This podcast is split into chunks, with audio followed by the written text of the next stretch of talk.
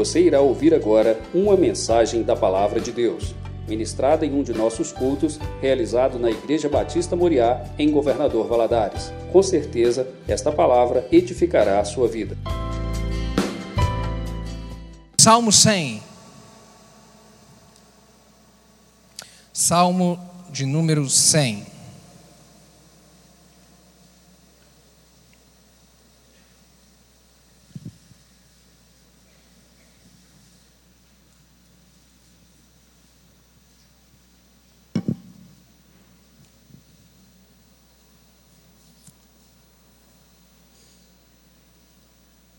Salmo 100, quero te convidar a ficar de pé para juntos lermos em reverência essa santa palavra. Diz assim: Celebrai com júbilo ao Senhor todos os moradores da terra, servi ao Senhor com alegria e apresentai-vos a Ele com canto.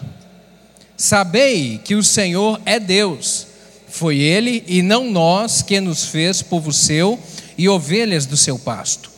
Entrai pelas suas portas, entrai pelas portas dele com louvor e em seus átrios com hinos. Louvai-o e bendizei o seu nome. Porque o Senhor é bom e eterna a sua misericórdia e a sua verdade estende-se de geração a geração. Amém.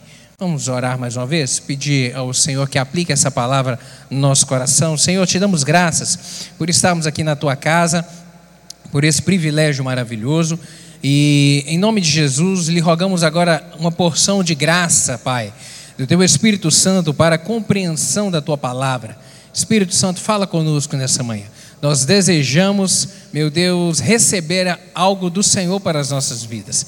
Meu Deus, estamos com santas expectativas em relação ao que o Senhor há de falar meu Deus, ao culto. E eu lhe peço em nome de Jesus, fala ao nosso coração, abençoa-nos. Abençoa, meu Deus, eu lhe peço que o Senhor eh, ajude-nos a ter concentração. Todos aqueles que estão aqui no templo, aqueles que estão conectados conosco nessa hora, eu lhe peço que o Senhor repreenda todo e qualquer espírito maligno de distração e que possamos estar conectados agora ao trono da graça para recebermos do Senhor tudo aquilo que o Senhor tem a falar conosco Dá-me graça para transmitir essa mensagem, eu dependo de Ti, e é assim que eu lhe oro em nome de Jesus. Amém. Pode se sentar, querido.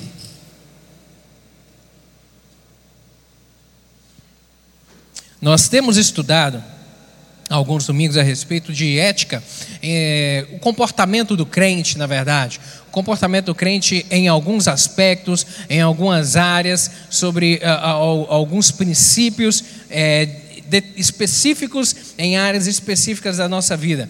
E hoje, nessa manhã, nós falaremos a respeito da ética no culto, a respeito da nossa da nossa vida cristã, o nosso comportamento cristão, a nossa conduta cristã em relação em relação ao culto. E o culto, sem dúvida, ele é a mais expressiva manifestação humana de aproximação com Deus. É o culto.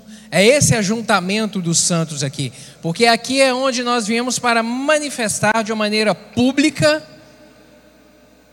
a nossa devoção, a nossa devoção ao nosso Deus, aquele que é o Todo-Poderoso, aquele que é o Senhor. O culto é a comunhão do homem com Deus, é o momento que realmente nós paramos para devotar ao Senhor a nossa gratidão, a alegria do nosso coração, o amor do nosso coração a Ele, reconhecendo quem Ele é, os seus atributos, as suas virtudes, as suas qualidades.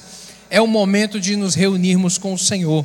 Deus ele tem concedido realmente ao homem um grande privilégio, que é de relacionar com Ele. E nós veremos aqui nessa manhã a respeito a respeito desse privilégio, a manifestação desse privilégio é na figura do culto ao Senhor, que é o que ele que é uma bênção assim extraordinária e sem tamanho, que é podermos nos achegar à presença do Senhor. Como você sabe, no Antigo Testamento, o homem não tinha essa liberdade.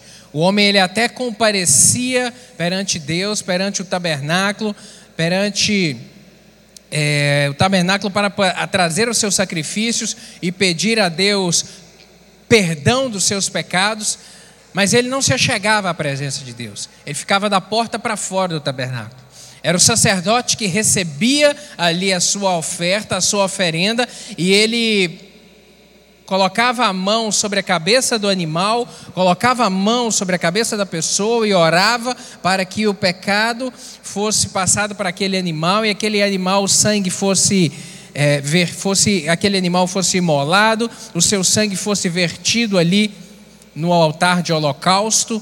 Era essa forma de adoração a Deus, era essa forma de buscar o Senhor no Antigo Testamento.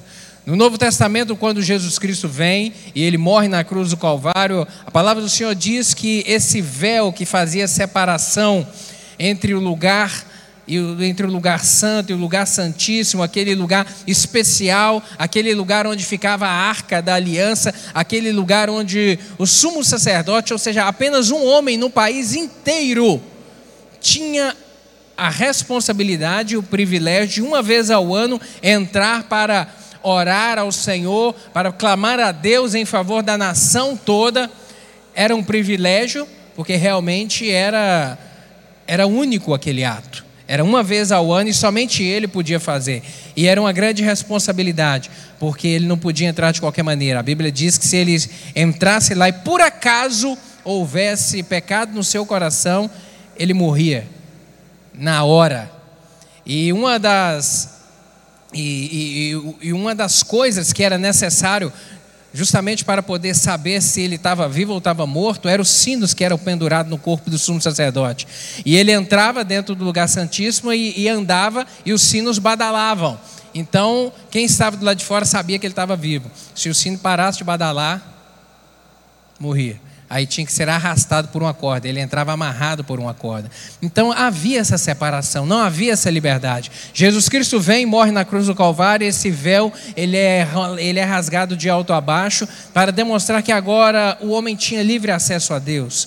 E esse livre acesso ao Senhor que nós temos, ele é manifesto tanto na nossa adoração pessoal, individual, quando você na sua casa busca o Senhor, quando você na sua casa lê as Escrituras, tem a, a, oportunidade de se debruçar sobre elas e estudar e conhecer mais de Deus, como você também na sua casa tem o privilégio, a oportunidade de orar ao Senhor e de apresentar a sua vida, suas angústias, seus problemas, suas demandas, suas dificuldades, mas também a sua gratidão, a sua devoção e o seu amor ao Senhor. Isso é o culto, isso é o culto, e nós fazemos ele individualmente dentro da nossa casa, no trabalho, dentro do nosso carro às vezes andando, viajando, eu sempre gosto de dizer: olha, está aí um momento excelente para você louvar a Deus. Onde você estiver, liga um, liga um louvor ao Senhor. Está no trânsito, liga o louvor ao Senhor e vai louvando ao Senhor. E vai fazendo, vai aproveitando o tempo para ir adorando ao Senhor. Você vai ver como é que a viagem vai ser melhor. Você vai ver como é que o trânsito não vai ficar tão estressante assim. Por quê? Porque você não está concentrado na, nas motos, você não está concentrado ali, não. Você está com atenção, mas você está adorando ao Senhor. Sabe, a vida fica melhor melhor quando a gente louva mais ao Senhor. Isso é o nosso culto individual. Mas também não é somente isso o culto ao Senhor. O culto também ele é no coletivo, como nós estamos aqui nessa manhã, para render ao Senhor gratidão em conjunto. E nós veremos aqui que isso é uma ordenança do Senhor. É uma ordenança e que deve ser seguida, deve ser praticada, deve ser conservada porque faz bem. Isso tem um propósito. Deus não faz nada sem propósitos tudo tem um propósito. Nós veremos aqui também qual é o propósito do culto em relação a nós. Vamos ver algumas coisas aqui em relação ao culto. Nesse texto de Salmo 100, pelo menos três propósitos aqui do culto de adoração ao Senhor, nós vemos é, o salmista fazer referência aqui. Primeiro deles, é, na verdade são três: celebrar, celebrar a Deus, servir e, e, e, estar na presença do Senhor e comunhão com Deus. Então quero ressaltar aqui esses três propósitos aqui nessa manhã. No verso 1 aí, ele vai falar a respeito desse celebrar ao Senhor. Ele já começa, introduz o salmo falando isso: celebrai com júbilo ao Senhor todos os moradores da terra celebrar com júbilo ao Senhor. Agora, para poder celebrar ao Senhor, é necessário saber quem é o Senhor. Quem é o Senhor? Eu não estou dizendo em relação a deuses, porque só há um, e nós sabemos disso, e veremos aqui também isso essa manhã. Deus só há um. Mas você conhece o Senhor de verdade? Você conhece a Deus? Você conhece a Deus? Qual, ou qual é a profundidade ou abrangência do seu conhecimento em relação à pessoa de Deus? Porque quando o culto ele é um ato de devoção, é um ato onde nós saímos, reservamos um tempo, saímos da nossa rotina, paramos a nossa rotina, saímos da nossa casa, dos nossos compromissos e viemos a um lugar para nos reunir com o propósito de devotar ao Senhor. Mas você conhece esse Deus? Quem é Ele de verdade? Quem é Ele de verdade para você? Quem é Ele? E, aqui eu falo para você, não é um conceito subjetivo.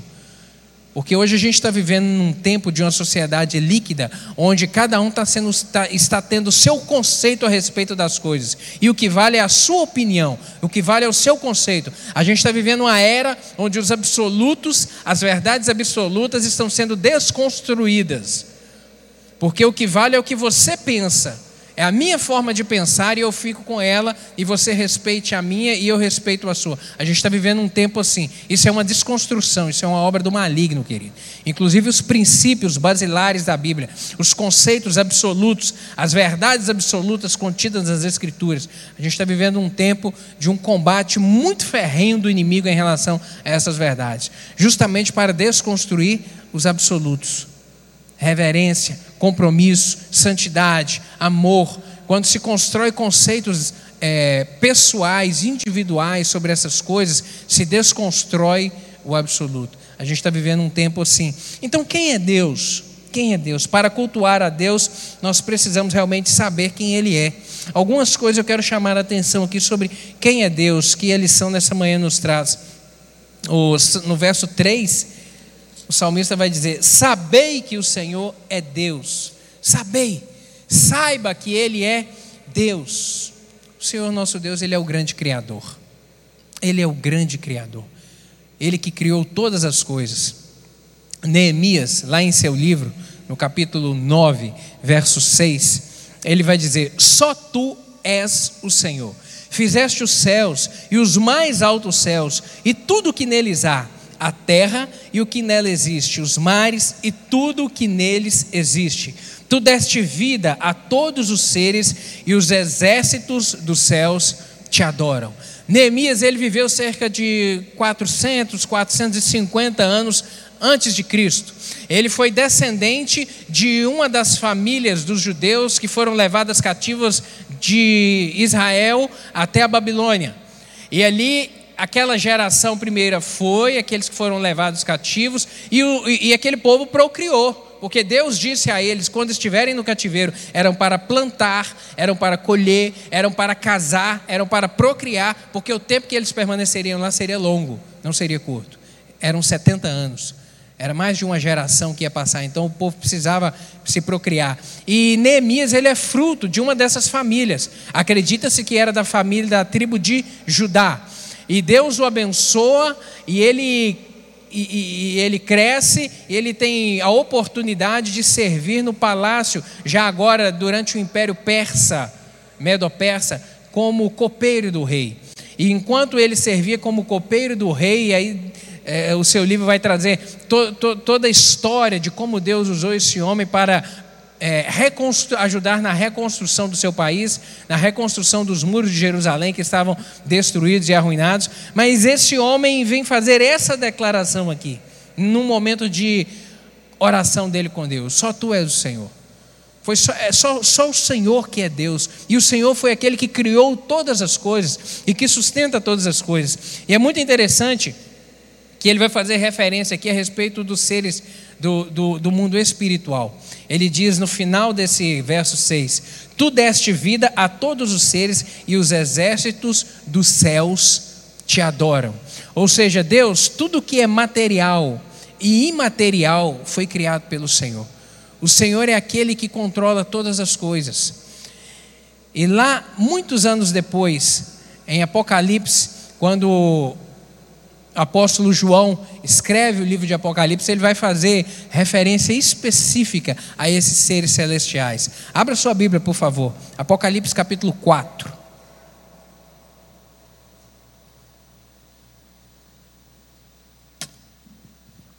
Apocalipse capítulo 4. Apóstolo João, inspirado pelo Espírito Santo de Deus, ele vai trazer nesse curto capítulo aqui uma visão do mundo espiritual que Deus o concedeu. Diz assim: Depois dessas coisas olhei, e diante de mim estava uma porta aberta no céu. A voz que eu tinha ouvido, estou lendo da versão NVI, a voz que eu tinha ouvido no princípio, falando comigo como trombeta, disse: Suba para cá, e lhe mostrarei o que deve acontecer depois dessas coisas. Imediatamente me vi tomado pelo Espírito, e diante de mim estava um trono no céu, e nele estava sentado alguém. Aquele que estava sentado era de aspecto semelhante a jaspe e sardônio. Um arco-íris parecendo uma esmeralda circundava o trono, ao redor do qual estavam outros 24 tronos e assentados neles haviam vinte e quatro anciãos. Eles estavam vestidos de branco e tinham na cabeça coroas de ouro. Do trono saíam relâmpagos, vozes e trovões. Diante dele estavam acesas sete lâmpadas de fogo, que são os sete Espíritos de Deus. Também diante do trono havia algo parecido com um mar de vidro, claro como cristal. No centro, ao redor do trono, havia quatro seres viventes cobertos de olhos, tanto na frente como atrás. O primeiro ser parecia um leão, o segundo parecia um boi, o terceiro tinha rosto como de homem, o quarto parecia uma águia quando em voo. Cada um deles tinha seis asas e era cheio de olhos, tanto ao redor como por baixo das asas. Dia e noite repetem sem cessar: Santo, Santo, Santo é o Senhor. E todo é o Senhor, o Deus Todo-Poderoso, que era, que é e que há de vir. Toda vez que os seres viventes dão glória a Deus, honra e graças àquele que está sentado no trono e que vive para todos sempre, os 24 anciãos se prostram diante daquele que está sentado no trono e adoram aquele que vive para o sempre, para todo sempre. Eles lançam as suas coroas diante do trono e dizem: Tu Senhor é Deus nosso, és digno de receber a glória, a honra e o poder, porque criaste todas as coisas e por tua vontade elas existem e foram criadas. Querido, o Senhor Deus, ele concede o apóstolo João ele foi arrebatado, a Bíblia diz, até o terceiro céu. E lá Deus permitiu que ele visse coisas e das quais algumas Deus disse: escreve porque eu quero que fique registrado para que todos saibam a respeito disso. E outras coisas que Deus falou, que Deus não disse para ele escrever, ele não escreveu, mas ele faz referência a elas, dizendo que ele viu coisas que não era nem lícito falar, de tão impressionantes que eram. Mas aquilo que Deus determinou que ele escrevesse, ele registrou. E uma delas está aqui, que é a respeito do mundo espiritual a respeito de que existe esse mundo físico no qual nós podemos tocar as coisas, nós podemos sentir frio, calor, nós podemos ver, mas existe um outro mundo, uma outra realidade espiritual, que ela é mais real do que essa que nós vivemos. Mais real por quê? Porque essa aqui é passageira. Essa daqui é passageira. A espiritual ela é eterna. Ela não tem fim. E o apóstolo João teve esse privilégio de contemplar o que é o céu, uma parte daquilo que Deus o concedeu ver. E ele viu um trono, e ele diz que havia alguém sentado no trono. O trono não está vazio, querido. Deus é real. Deus é real. Deus é real. Há alguém sentado no trono.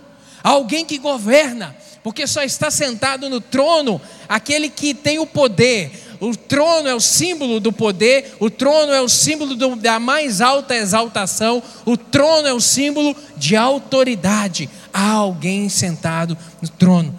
Esse mundo conturbado que a gente está vendo, que, que, às vezes parece que as coisas estão ficando de pernas para o ar, as pessoas vivendo afoitas, aflitas, oprimidas por tantas más notícias, e a estratégia do diabo nos nossos dias é bombardear as pessoas de más notícias, de, de más notícias, e as pessoas vão ficando cada vez mais angustiadas na alma, e a angústia, a preocupação, o temor, ele vai gerando gerando uma opressão maligna, a ponto disso desenvolver até mesmo uma depressão, uma desesperança em relação ao amanhã. É tanta má notícia que as pessoas vão compartilhando que alguns olham para frente e veem a vida completamente sem esperança. Para que viver?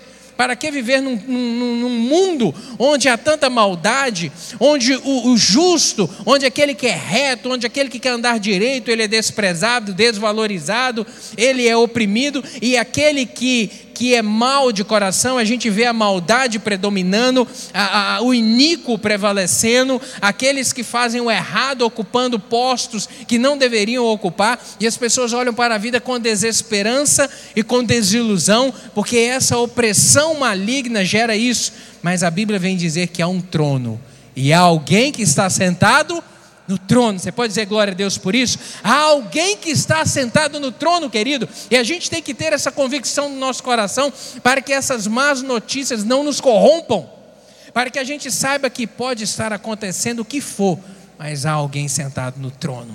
Quem está sentado no trono cuida da minha vida. Há alguém que governa todas as coisas, há alguém que tem o domínio, o poder e a autoridade sobre todas as coisas. E é por isso que eu tenho que ter isso fresco na minha consciência, porque isso vai me motivar a cultuar ao Senhor. Há um Deus sentado no trono. Ele governa tudo. Ele tem um domínio de tudo. A palavra do Senhor diz que não acontece nada se não for da permissão do Senhor. Nada. Não cai uma folha de uma árvore se não for da permissão do Senhor. Sabe? Nada. Você levantou hoje pela manhã foi pela permissão do Senhor.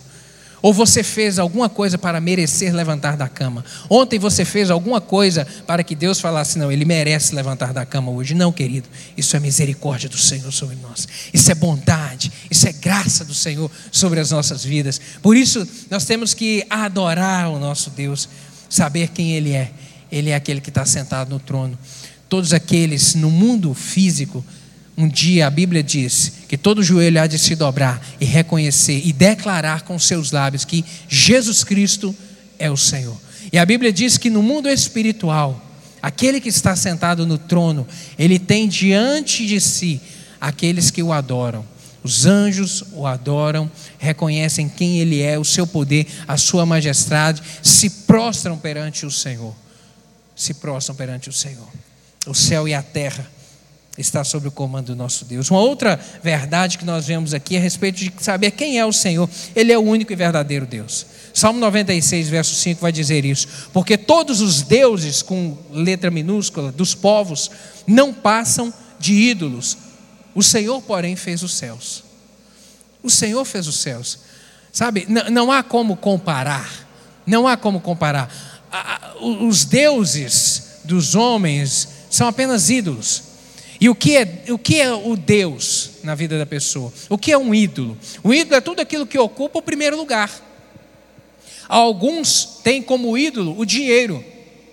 O dinheiro, amam o dinheiro. O dinheiro é a coisa mais importante na vida delas, é o ídolo delas. Outros é o trabalho. Se afadigam no trabalho, a prioridade é o trabalho, tudo é o trabalho. Outros colocam até mesmo os filhos, a esposa, o cônjuge, o namorado, tudo aquilo que você colocar em primeiro lugar como uma prioridade absoluta na sua vida é o ídolo, querido. Simples assim. E o salmista vem dizer: todos, porque todos os deuses dos povos, ou seja, todos aqueles perante os quais os povos se inclinam, adoram, invocam o nome, clamam, todos eles não passam de ídolos, porque eles são uma construção humana. São uma construção humana. Aí ele coloca uma vírgula para poder fazer a diferença. Porém, o nosso Deus fez os céus.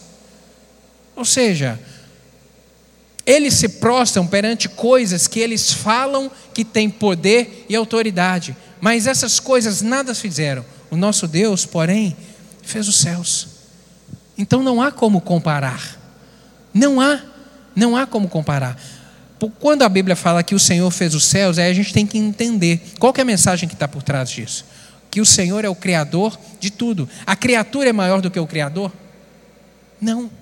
A criatura tem mais poder do que o Criador? Não.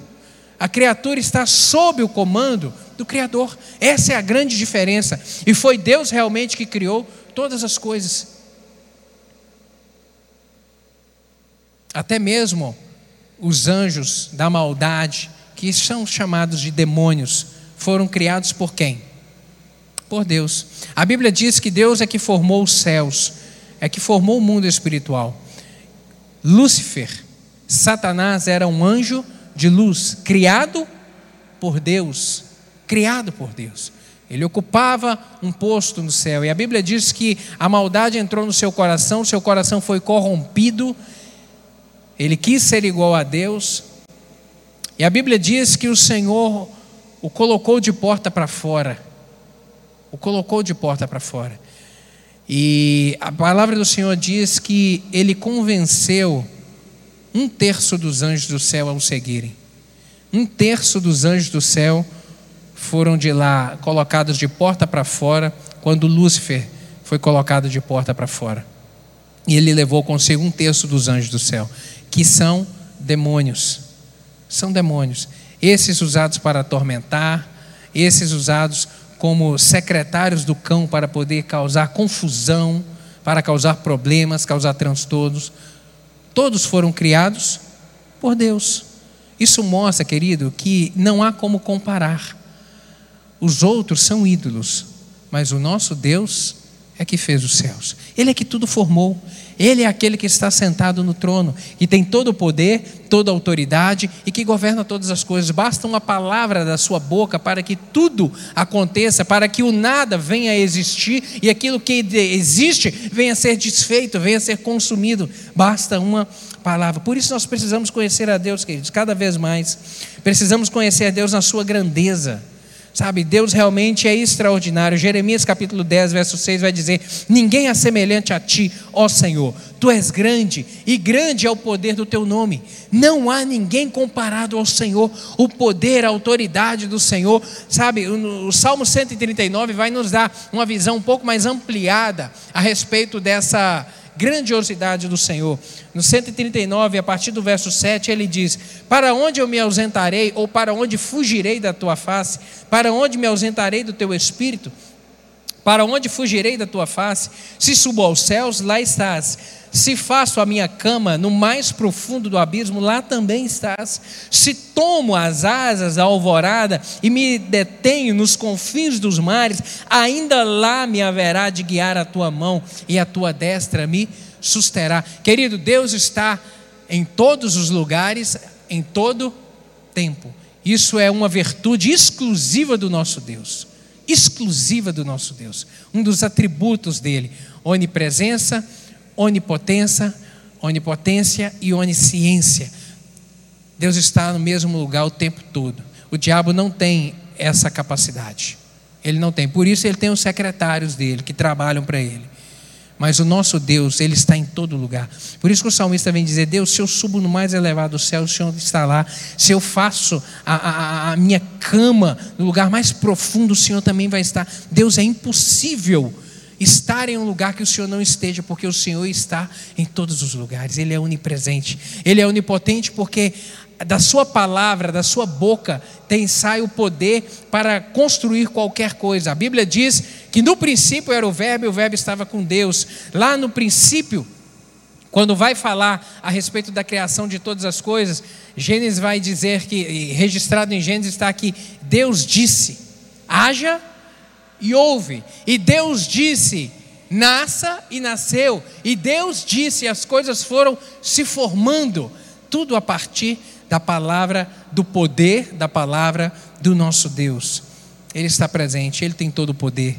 E Ele também é o único que sabe de todas as coisas. A onisciência é uma virtude exclusiva de Deus. Ele sabe o que eu penso aqui, Ele sabe o que cada um de vocês estão pensando nesse momento. O diabo ele não tem esse poder. O diabo não sabe o que você pensa. Por isso nós temos que ter cuidado com as nossas palavras.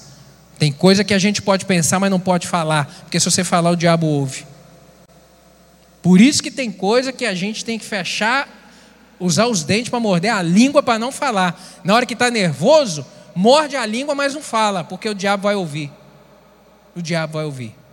Então, fique de boca fechada, trate o negócio dentro de você, peça perdão, libere perdão em nome de Jesus. Fala, meu Deus, me ajude a superar esse negócio aqui. Libera perdão, sabe, naqueles momentos de tensão dentro de casa. às vezes uns negócios que acontecem na casa de todo mundo, uns estresses com filho. Tem cuidado, tem cuidado. Não abra a boca nunca para poder maldizer um filho, para falar uma palavra maligna em relação à vida do filho, porque na hora de estresse, às vezes a gente perde o controle e fala uns negócios que não deve. Então vigia, meu irmão, vigia, vigia, sabe? Vigia o tempo todo. No momento de maior estresse é a hora que você mais tem que falar: Meu Deus, coloca um anjo à porta da minha boca e não deixa eu falar bobeira. E fique de boca fechada, em nome de Jesus. Você vai se livrar de muito problema. Em nome de Jesus. Uma outra coisa que a gente verifica aqui em relação a esse poder do Senhor, que precisamos conhecer do Senhor, além do seu poder, da sua santidade. Êxodo capítulo 15, verso 11. Quem entre os deuses é semelhante a ti, Senhor? Quem é semelhante a ti, majestoso em santidade, terrível nos seus feitos gloriosos, autor de maravilhas? Quem é como o Senhor? Só o Senhor é santo, querido, perfeito. Uma outra virtude que nós vemos do Senhor é em relação à sua bondade. Precisamos conhecer mais o Senhor sobre o aspecto da sua bondade. Deus é bom? É. Ele é extraordinário. Naum, profeta, no capítulo 1, verso 7, ele vai dizer: O Senhor é bom, é um refúgio em tempos de angústia. Ele protege os que nele confiam. Nós cantamos isso aqui nessa manhã. O Senhor é bom, ele é um refúgio em tempo de angústia no tempo que as coisas estão ruins, no tempo da tempestade, no tempo da, da dificuldade, Ele é o, é o, refúgio, Ele é o abrigo, Ele é o lugar para onde nós podemos ir e realmente, no momento em que a tempestade está acontecendo, a gente pode descansar o nosso coração sabendo: não, aqui eu estou seguro, aqui, aqui eu estou guardado, aqui eu estou protegido, aqui a minha casa está protegida. Sabe, querido, o Senhor é isso é para onde a gente pode correr no dia mau, é para onde a gente pode socorrer e abrigar no dia que a má notícia bate na nossa porta, no dia que a gente recebe um telefonema indesejado, sabe, um dia que a gente recebe uma, a gente recebe, sabe, uma má notícia. É para onde a gente pode, aquele momento onde às vezes a gente perde o chão com a má notícia. No dia que o diagnóstico chega, no dia que o médico fala, Olha, não tem jeito. No dia que o médico diz isso, é aí que a gente se abriga. É aí que a gente se abriga. Eu me lembro da vez que meu pai fez uma cirurgia de transplante de válvula coronária, válvula do coração, e o médico teve alguma uma complicação de infecção, é, uma complicação de infecção após a cirurgia, muito séria. E aí ele me chamou para conversar e falou: Arley, despede do seu pai, porque não há o que fazer. Não tem o que fazer, ele pode morrer a qualquer momento. Qualquer momento, porque tem uma bactéria que está corroendo a válvula dele. E hum, já apliquei todos os, os remédios antibióticos possíveis e é muito resistente à bactéria. E eu tenho que te avisar isso porque o seu pai pode morrer a qualquer momento. Sabe, querido, numa hora dessa é aquela hora que a gente só tem o Senhor. Não tem outro lugar para abrigar. Não tem. Não há o que fazer não há para quem ligar, não importa o saldo da conta bancária, porque não vai resolver o problema, o dinheiro, o patrimônio não vai resolver o problema. Não há para quem se quer abraçar e contar para que possa ajudar a solucionar o problema. Não, não tem jeito. Não tem jeito. Por isso que a Bíblia vai dizer que o Senhor é esse lugar. É bom, é um refúgio no tempo da angústia no tempo da má notícia, no tempo onde não há solução para o problema, a Bíblia vai dizer: é o Senhor, é o Senhor. Então tenha isso bem fresco na sua mente. No dia que a má notícia chegar, que te faltar o chão debaixo dos pés, é no Senhor que você deve se abrigar. É a Ele que você deve buscar. Uma outra característica que a gente vê aqui é a questão da retidão. Deus é reto. Retidão significa correção no caminho. Deuteronômio capítulo 32 vai dizer isso, verso 4: Ele é rocha, as suas obras são perfeitas, em todos os seus caminhos são justos, é Deus fiel que não comete erros, justo e reto Ele é. Em Números 23, verso 19, está registrado que Deus não é homem para que minta, nem filho de homem para que se arrependa. Porventura, tendo ele prometido, não fará, ou tendo falado, ele não cumprirá. Querido, não há falha, não há sombra de variação em Deus. Às vezes a gente, por, por, mais que a gente às vezes tente acertar, programe algo, às vezes algumas coisas saem do controle, às vezes a gente faz do jeito errado, a gente fala ou decide do jeito errado, a gente precisa de voltar, corrigir, refazer a rota. Querido, com Deus não há isso. Com Deus não há isso, com Deus não há plano frustrado. Com Deus não há plano frustrado, não, querido. Às vezes nós ouvimos algumas pessoas quando falam a respeito da, da, da, progressão da revelação de Deus ao homem, do Antigo para o Novo Testamento, alguns dizendo que é, o homem pecou, se afastou de Deus, e Deus foi tentando utilizar meios, utilizar meios para atrair ao homem, mas que nada deu certo. E aí, como o último recurso, como a bala de prata, Deus utilizou Jesus. Está errado, querido. Está errado. Porque lá em Apocalipse vai dizer que Jesus Cristo é o Cordeiro de Deus que foi morto antes da fundação do mundo. Ou seja, antes de Deus criar o mundo, ele já sabia que o homem pecaria, ele já sabia que Adão pecaria e Eva, que ele se afastaria do Senhor, que o homem viveria em corrupção e que Jesus Cristo seria a solução para isso. Por isso que ele é o Cordeiro de Deus que foi morto antes da fundação do mundo. Jesus Cristo, querido, ele já estava planejado o seu sacrifício na cruz do Calvário, antes de Deus falar: haja luz e houve luz. Antes de tudo, porque Deus ele é onisciente. Ele sabe de tudo.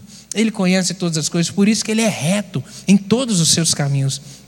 Na sua providência em relação aos homens, como Deus é poderoso. Isaías capítulo 40, Abre sua Bíblia aí, por favor.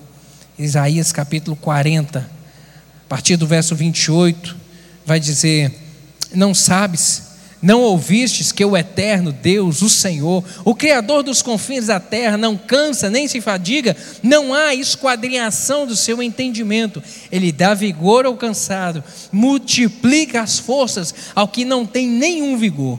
Os jovens se cansarão e se fadigarão, e os jovens certamente cairão mas os que esperam no Senhor renovarão as suas forças, subirão com asas como águia, correrão e não se cansarão, caminharão e não se fadigarão. Você pode dizer glória a Deus por isso? Glória a Deus. A gente tem vivido num tempo onde o que você mais ouve das pessoas é o quê? Eu estou cansado. Eu estou cansado. Cansado. E parece que esse mundo realmente tem tem, tem estado cada dia mais fadigante. Esse mundo tem causado fadiga na gente, seja sob o aspecto emocional, como eu disse, dessas más notícias que vão oprimindo, ou sobre mesmo a nossa qualidade de vida, esse vigor nosso do corpo que vai passando. E com as pessoas que a gente vai conversando, as pessoas vão dizendo: Nossa, eu estou cansado, cansado de problema, cansado disso, cansado daquilo, cansado dessa injustiça. O que a gente mais ouve é: Estou cansado. Mas a palavra do Senhor ela vai dizer que quando nós buscamos do Senhor esse abrigo, buscamos do Senhor esse refrigério, buscamos do Senhor, sabe, a direção para a nossa vida, buscamos nos alimentar do Senhor, buscamos é, é, entronizar o nome do Senhor, adorar o nome do Senhor. Quanto mais nós vamos fazendo isso, mais essa palavra e a presença do Senhor vai gerando força dentro do nosso coração, vai fortalecendo a nossa fé. A fé vem pelo Ouvir e ouvir o quê? Ouvir qualquer coisa, ouvir jornal, ouvir influenciador, ouvir coach, ouvir quem, querido? Ouvir a palavra do Senhor. A fé vem pelo ouvir e ouvir a palavra, porque ela é que vai produzir energia no nosso coração, é ela que vai produzir força na nossa fé para nos encorajar a prosseguir na caminhada, querido. É ela. Apegue-se a ela. Apegue-se a ela. Quanto mais apegados estivermos, mais robustos e fortalecidos estamos para poder enfrentar esses dias maus que nós temos vivido. Uma outra coisa, quando a gente fala a respeito de cultuar, além de conhecer a Deus, o culto é um momento de relacionamento com o Senhor. O objetivo da, da, é realmente nos relacionarmos, nos aproximarmos do Senhor, invocarmos o seu santo nome, caminharmos com Ele.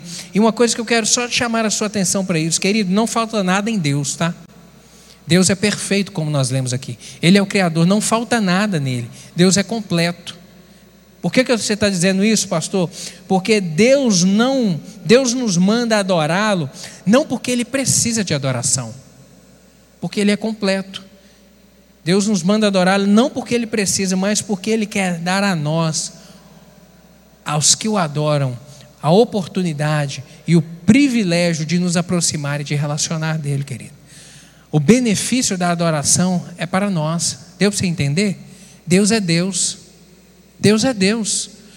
Deus é Deus. Ele já é completo, ele já é perfeito, ele é reto, ele é santo, ele é justo, ele está tudo certo com Deus. A adoração, quando Deus fala para adorarmos, é porque Ele quer é nos abençoar. Porque a adoração, a gente engrandece o nome dEle, mas o, beneficiado somos nós, pelo privilégio de nos aproximarmos desse Deus que nos fortalece, que nos anima, que nos encoraja, que nos guarda, que nos protege, que provê o pão da nossa mesa, sabe?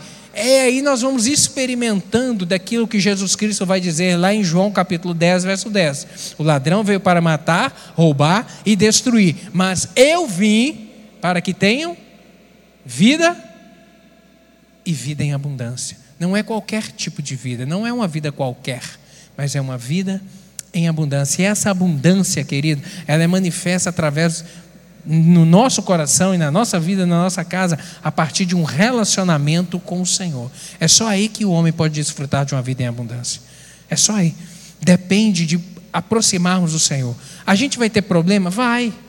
A gente vai ter problema? Vai ter problema na vida, sim, querido. Mas quanto mais próximos estamos do Senhor, mais guardados por Ele estamos, mais a gente pode experimentar dos milagres dele na nossa vida. Mais milagres a gente vê. Quando a gente ora mais, a gente vê mais milagre. Quando a gente anda em intimidade com o Senhor, a gente está perto dele e a mão dele nos guarda, ele nos livra. Aquele evento, estou me lembrando aqui, lá do Novo Testamento, Jesus e os discípulos no barco, os discípulos no barco, e Jesus caminhando por sobre as águas, e, e, e, eles assustam e falam, é um fantasma, e Jesus se identifica, não, sou eu. E aí o que que Pedro fala? Não, se tu és, se é o Senhor, então fala para eu ir andando até o Senhor. E Jesus falou o quê? Vem. E a palavra diz que Pedro então sai do barco e começa a andar sobre as águas. Mas aí, daqui a pouco, o que, que o texto diz? Ele fica impressionado com as ondas, ele fica impressionado com o vento, e as coisas da vida nos impressionam, e quando isso impressiona ele, parece que ele, ele tem um momento de fraqueza e ele fala: Não, isso não é possível estar acontecendo, eu andar sobre as águas. Ou seja, a fé esmureceu e ele afunda. E a Bíblia diz que naquele momento ele clama por socorro de Jesus, e Jesus fez o quê? Jesus saiu correndo para poder encontrar com ele? Jesus foi correndo para poder socorrer ele? Não. O texto diz que Jesus fez o quê? Estendeu a mão e o levantou. Isso significa o quê? Onde é que Pedro estava? Pedro estava longe ou estava perto? Tem como estender a mão para quem está longe? Não. Não tem jeito de estender a mão para quem está longe. Só tem jeito de estender a mão para quem está perto. Pedro estava do lado. Quanto mais perto de Jesus a gente está, querido, mais o socorro chega na nossa vida.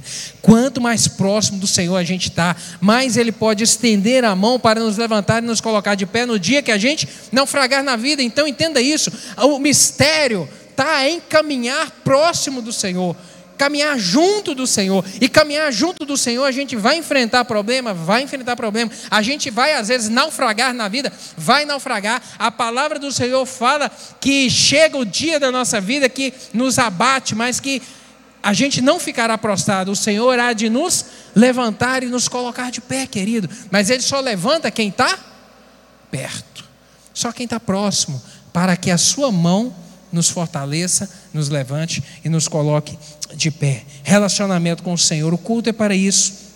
A celebração ao Senhor, reconhecimento da sua pureza, da sua bondade, do seu poder, sabe? Para isso também é necessário haver arrependimento. Nós vamos trilhando o caminho da vida e por vezes nós tropeçamos, nós erramos, nós erramos. Mas a palavra do Senhor, mas Deus sabe que nós não somos perfeitos. Deus conhece as suas falhas, Deus conhece as suas fraquezas, querido. Não há como esconder do Senhor. Não há como esconder do Senhor. Por isso que eu disse que às vezes algumas coisas a gente não deve falar, porque o diabo não sabe. Ele só vai saber daquilo que você falar. Então não fala não. Não conta para ele, não. Entendeu? Não conta para ele, não. Você já está evitando, você está evitando de dar munição para o seu inimigo. Então não fala, não. Mas a gente tropeça, a gente erra, e Deus sabe disso. Mas Deus, Ele é um Deus que nos perdoa. Ele perdoa aquele que busca o perdão, aquele que se arrepende. 1 João capítulo 1, verso 9, vai dizer isso. Se confessarmos os nossos pecados, Ele é fiel e justo para nos perdoar os pecados e nos purificar de toda injustiça. Ele é fiel e justo para nos perdoar. Deus conhece. Quando pecar, querido, se arrependa. Há perdão, não há perdão, não há pecado que não possa ser perdoado. Não há pecado que não possa ser perdoado desde que haja arrependimento. Se houver arrependimento, Deus perdoa. Agora, quando não há arrependimento, aí não tem como o Senhor perdoar, porque o coração está endurecido. Então, arrependimento. Quando se arrepende do mau caminho, pede perdão ao Senhor, realmente há uma mudança de vida. E é necessário arrependimento para que haja mudança de rota. Segundo Crônicas 7,14 vai dizer isso, um texto conhecidíssimo. E se o meu povo, que se chama pelo meu nome, se humilhar, e orar e buscar a minha face e se converter dos seus maus caminhos, então eu ouvirei do céu, perdoarei os seus pecados e sararei a sua terra. O Senhor só pode sarar a terra, o Senhor só pode fazer o milagre, o Senhor só pode fazer o sobrenatural se houver arrependimento. Se houver arrependimento. Então isso é extremamente necessário. Reconhecer que não somos merecedores também não nos achegamos ao Senhor porque somos merecedores, achegamos ao Senhor pela Sua misericórdia. É a misericórdia do Senhor. A Bíblia fala que nada que façamos ou possamos fazer, querido, nada, entenda isso, nada que você faça ou deixe de fazer vai fazer Deus te amar mais ou amar menos. Nada, nada. Nada que a gente faça ou deixe de fazer vai mudar Deus, vai mudar o amor de Deus a nosso respeito. Deus nos ama, mas Ele é justo, mas Ele nos ama. Então, Deus ele é imutável.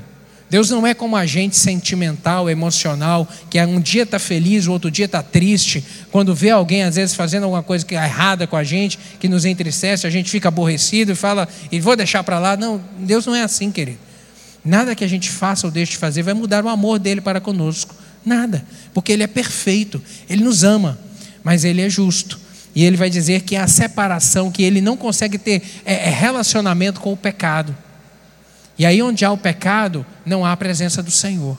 Mas se houver arrependimento, se houver mudança de rota, se houver conversão, aí e, uma, e um retorno para a aproximação com o Senhor, aí tem perdão. Aí tem perdão. Lembra do ladrão da cruz? Pegou a oportunidade aos 48 minutos do segundo tempo. Os 48 minutos. Lembre-se, Lembra-te de mim, Senhor, quando entrares no paraíso. O que, é que Jesus disse? Hoje mesmo você estará comigo. O outro, bobo, perdeu a oportunidade, foi para o inferno. O bobo perdeu. Havia dois. Um falou: Senhor, a gente merece estar aqui, porque naquele tempo só era crucificado quem era realmente aquele bandido que eles queriam fazer o pior com ele era a crucificação. Então ele, ele diz: Senhor, a gente merece estar aqui, porque a gente é bandido. Agora o Senhor não merece, não. Lembra-te de mim quando entrar no paraíso. Aí Jesus fala: Já que você reconheceu quem eu sou, já que você reconheceu que eu estou aqui, eu, que, que eu sou todo-poderoso, porque você está reconhecendo que eu vou estar no paraíso, já que você está reconhecendo que há separação entre luz e trevas, entre a situação de pecado que você está e eu que sou santo, justo e reto, já que você está se arrependido disso, então hoje você estará comigo no paraíso. Sabe, querido, arrependimento. O arrependimento é o que toca realmente o coração do Senhor e é o que nos permite chegar a Ele. Nós vemos aqui no culto a celebração, a adoração, vemos também o servir. Culto é lugar de serviço, querido. É lugar onde, não nos, onde nos movemos para e nos envolver nessa adoração ao Senhor. E o serviço ao Senhor, quando tocamos nesse assunto, nós tocamos em nos dispor em sair do nosso lugar de conforto. Infelizmente, alguns perdem o prazer de servir ao Senhor no culto, e outros, às vezes, permitem que o culto se torne é, como uma, uma mera obrigação. A gente tem que entender que é o nosso amor é que vai nos motivar a servir. Quanto mais a gente amar ao Senhor, quanto mais estivermos com o nosso coração apegado a Ele, mais haverá no nosso coração essa disponibilidade de servir ao Senhor.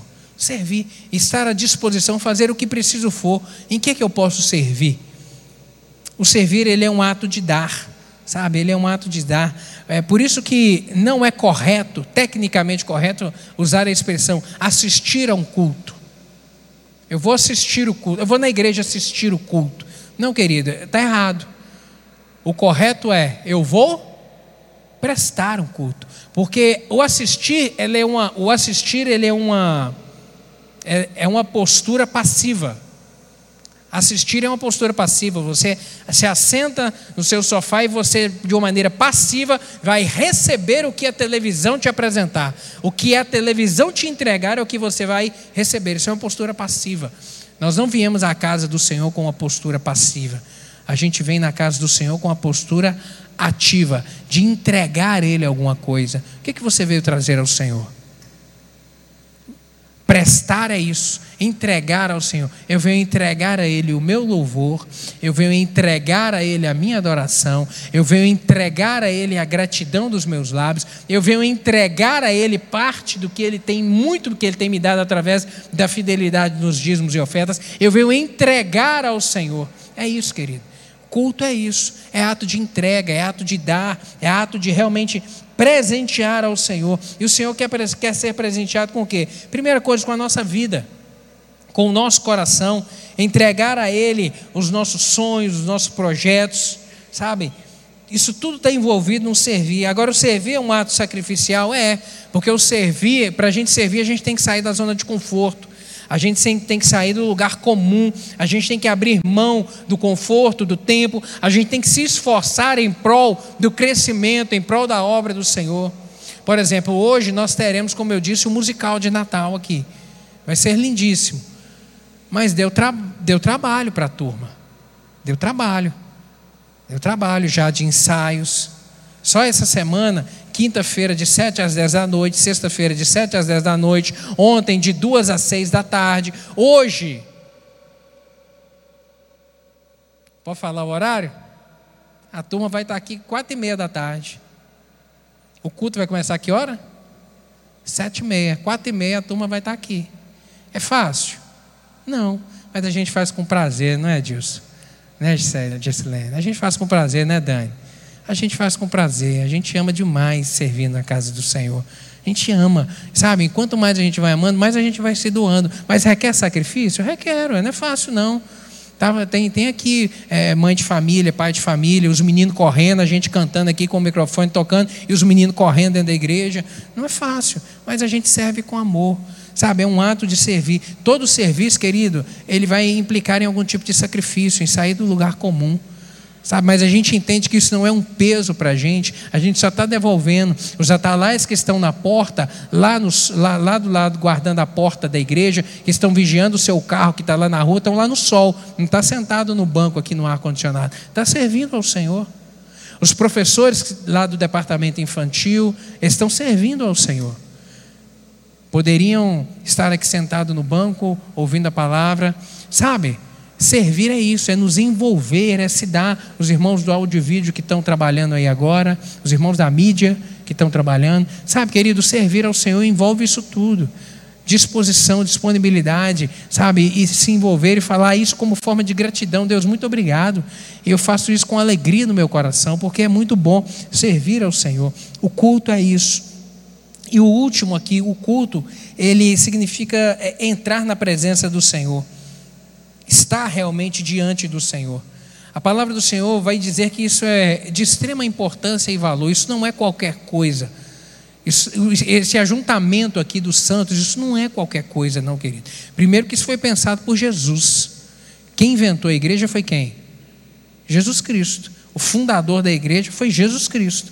Sabe? E isso é tão importante que a Bíblia está registrado lá em Hebreus capítulo 10, verso 25: Não deixemos de nos congregar como é o costume de alguns. Não deixemos de nos congregar, porque isso é importante. Isso aqui não é qualquer coisa, querido. Você sair da sua casa e vir aqui à casa do Senhor para juntos prestarmos um culto ao Senhor em coletivo, isso não é qualquer coisa, isso é importante demais da conta. A igreja, a congregação dos santos, foi criada por Jesus com alguns propósitos: propósito de adoração a Deus, propósito de comunhão, de aqui compartilharmos uns com os outros, daqui estarmos juntos, alegrarmos com os que se alegram, chorar com os que choram. Tem o propósito de uma ajuda mútua. Profeta Isaías, capítulo 41, verso 6, ele vai dizer: Um ao outro ajudou e ao seu próximo disse: Esforça-te. Um ao outro ajudou. Sabe, aqui é onde nós seguramos nas mãos uns dos outros e fala, vamos embora para frente. No dia que um está enfraquecido na fé, não, vamos orar, vamos junto. Pastor, estou com um problema, querido, Deus faz milagres. Venha orar aqui, vamos fazer um, vamos perseverar numa campanha de oração. Há poder de Deus para operar um milagre na sua vida e na sua casa. Aqui é onde nós ajudamos, fortalecemos uns aos outros e vamos caminhando para frente e rompendo em fé. Amém? Isso aqui não é qualquer coisa, não, querido. Isso aqui não é qualquer coisa. É muito especial da parte de Deus e é abençoador para as nossas vidas. Amém, queridos? Como tem sido o seu culto ao Senhor? Como é que tem sido? Eu, eu gosto sempre de dizer que a gente tem que pensar o dia do culto, esse momento aqui do coletivo, como um dia especial. Sabe, eu acordar hoje, não, hoje tem culto. Hoje eu vou encontrar-me com aquele que está sentado no trono. Hoje eu vou encontrar os meus irmãos para juntos adorarmos aquele que está sentado no trono, aquele que tem o poder. E aí, lá na nossa casa, a gente já começa a gerar essa expectativa no nosso coração. Hoje eu vou encontrar com Deus. Hoje eu vou encontrar com Deus. E aí eu visto a minha melhor roupa, porque hoje eu vou encontrar com Deus. Sabe? Não, não é qualquer lugar. Se você fosse na presença de uma autoridade pública, você vestiria a sua melhor roupa. Hoje eu vou encontrar com Deus a minha melhor roupa. Sabe, o melhor do meu tempo, o melhor da minha atenção, não, eu vou me encontrar com Ele hoje. E a gente vem para o culto com essa santa expectativa no nosso coração. Sabe, querido, a correspondência de Deus, o, o agir de Deus na sua vida, isso é, uma, isso é uma estrada de mão dupla. Não é só Deus é uma via de mão dupla isso.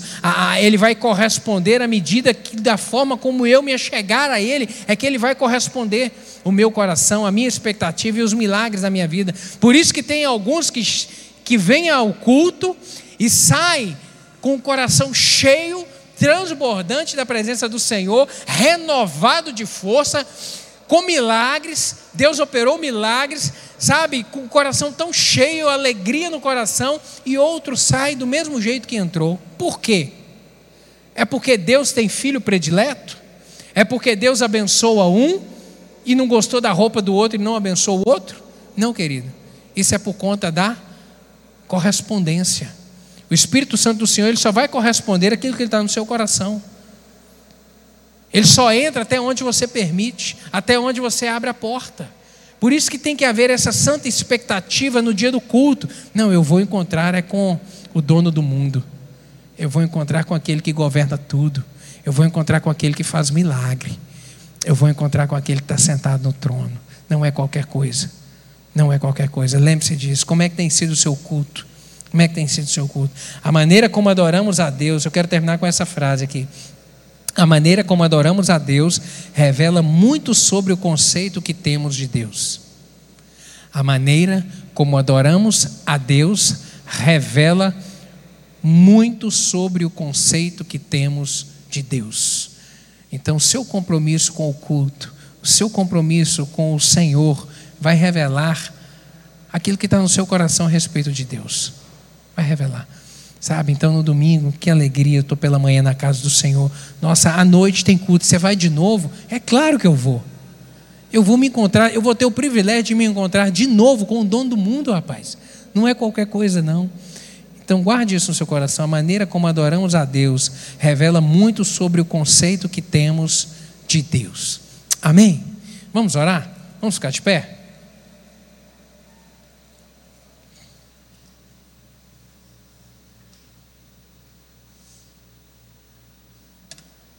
Feche seus olhos, hein? É um privilégio realmente estarmos diante do Senhor. Isso é maravilhoso.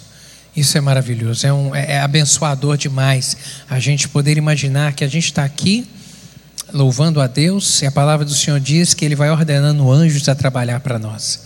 Você está aqui agora louvando e adorando ao Senhor, separando esse tempo para louvá-lo, entregando a sua semana diante de Deus, os seus compromissos que você vai ter amanhã, segunda-feira, e Deus sentado lá no trono já liberou uma palavra, uma ordem para um anjo para poder alcançar o seu dia de amanhã, para tocar algo na sua vida amanhã, para abrir uma porta que você está buscando amanhã, para trazer uma resposta que você está orando já tem tempo. Você imaginou isso, querido?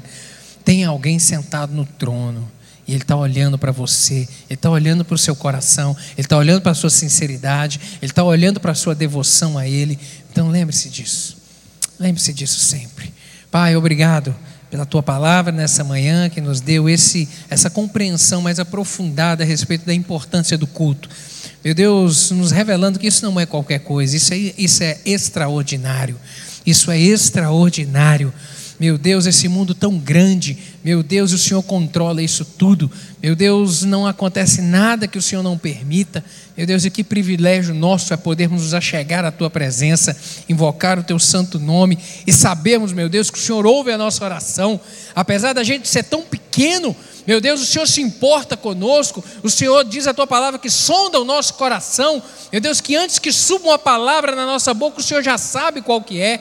Meu Deus, obrigado por isso, porque temos livre acesso ao trono da graça e podemos nos achegar com confiança ao trono da graça. Meu Deus, para adorar o Senhor. Meu Deus, para invocar o santo nome do Senhor. Meu Deus, aquece essa chama no nosso coração. Em nome de Jesus, desperta-nos, ó Deus, para isso. Meu Deus, para essa responsabilidade. Meu Deus, de estarmos sempre diante do Senhor. Ó Deus, cultuando, adorando aquele que é o Rei dos Reis e o Senhor dos Senhores. Te damos graças por isso nessa manhã. Muito obrigado por essa palavra, meu Deus, que anima a nossa fé, que fortalece o nosso coração e nos desafia a nos portarmos da maneira devida, santa, reta, conforme o Senhor quer e de compromisso com o Senhor. Muito obrigado, meu Deus, muito obrigado por isso.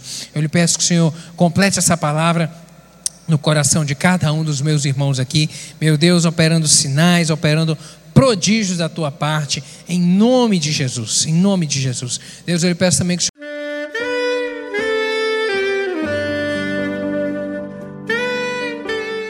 Querido amigo, Deus se interessa por você. Ele conhece as circunstâncias atuais da sua vida. Não hesite em buscá-lo. Em Jeremias 33, versículo 3, ele nos diz: Clama a mim e responder-te-ei, e anunciar-te-ei coisas grandes e ocultas que não sabes. Esperamos que a mensagem ouvida tenha falado ao seu coração e que você e sua família sejam abençoados pelo Senhor Jesus.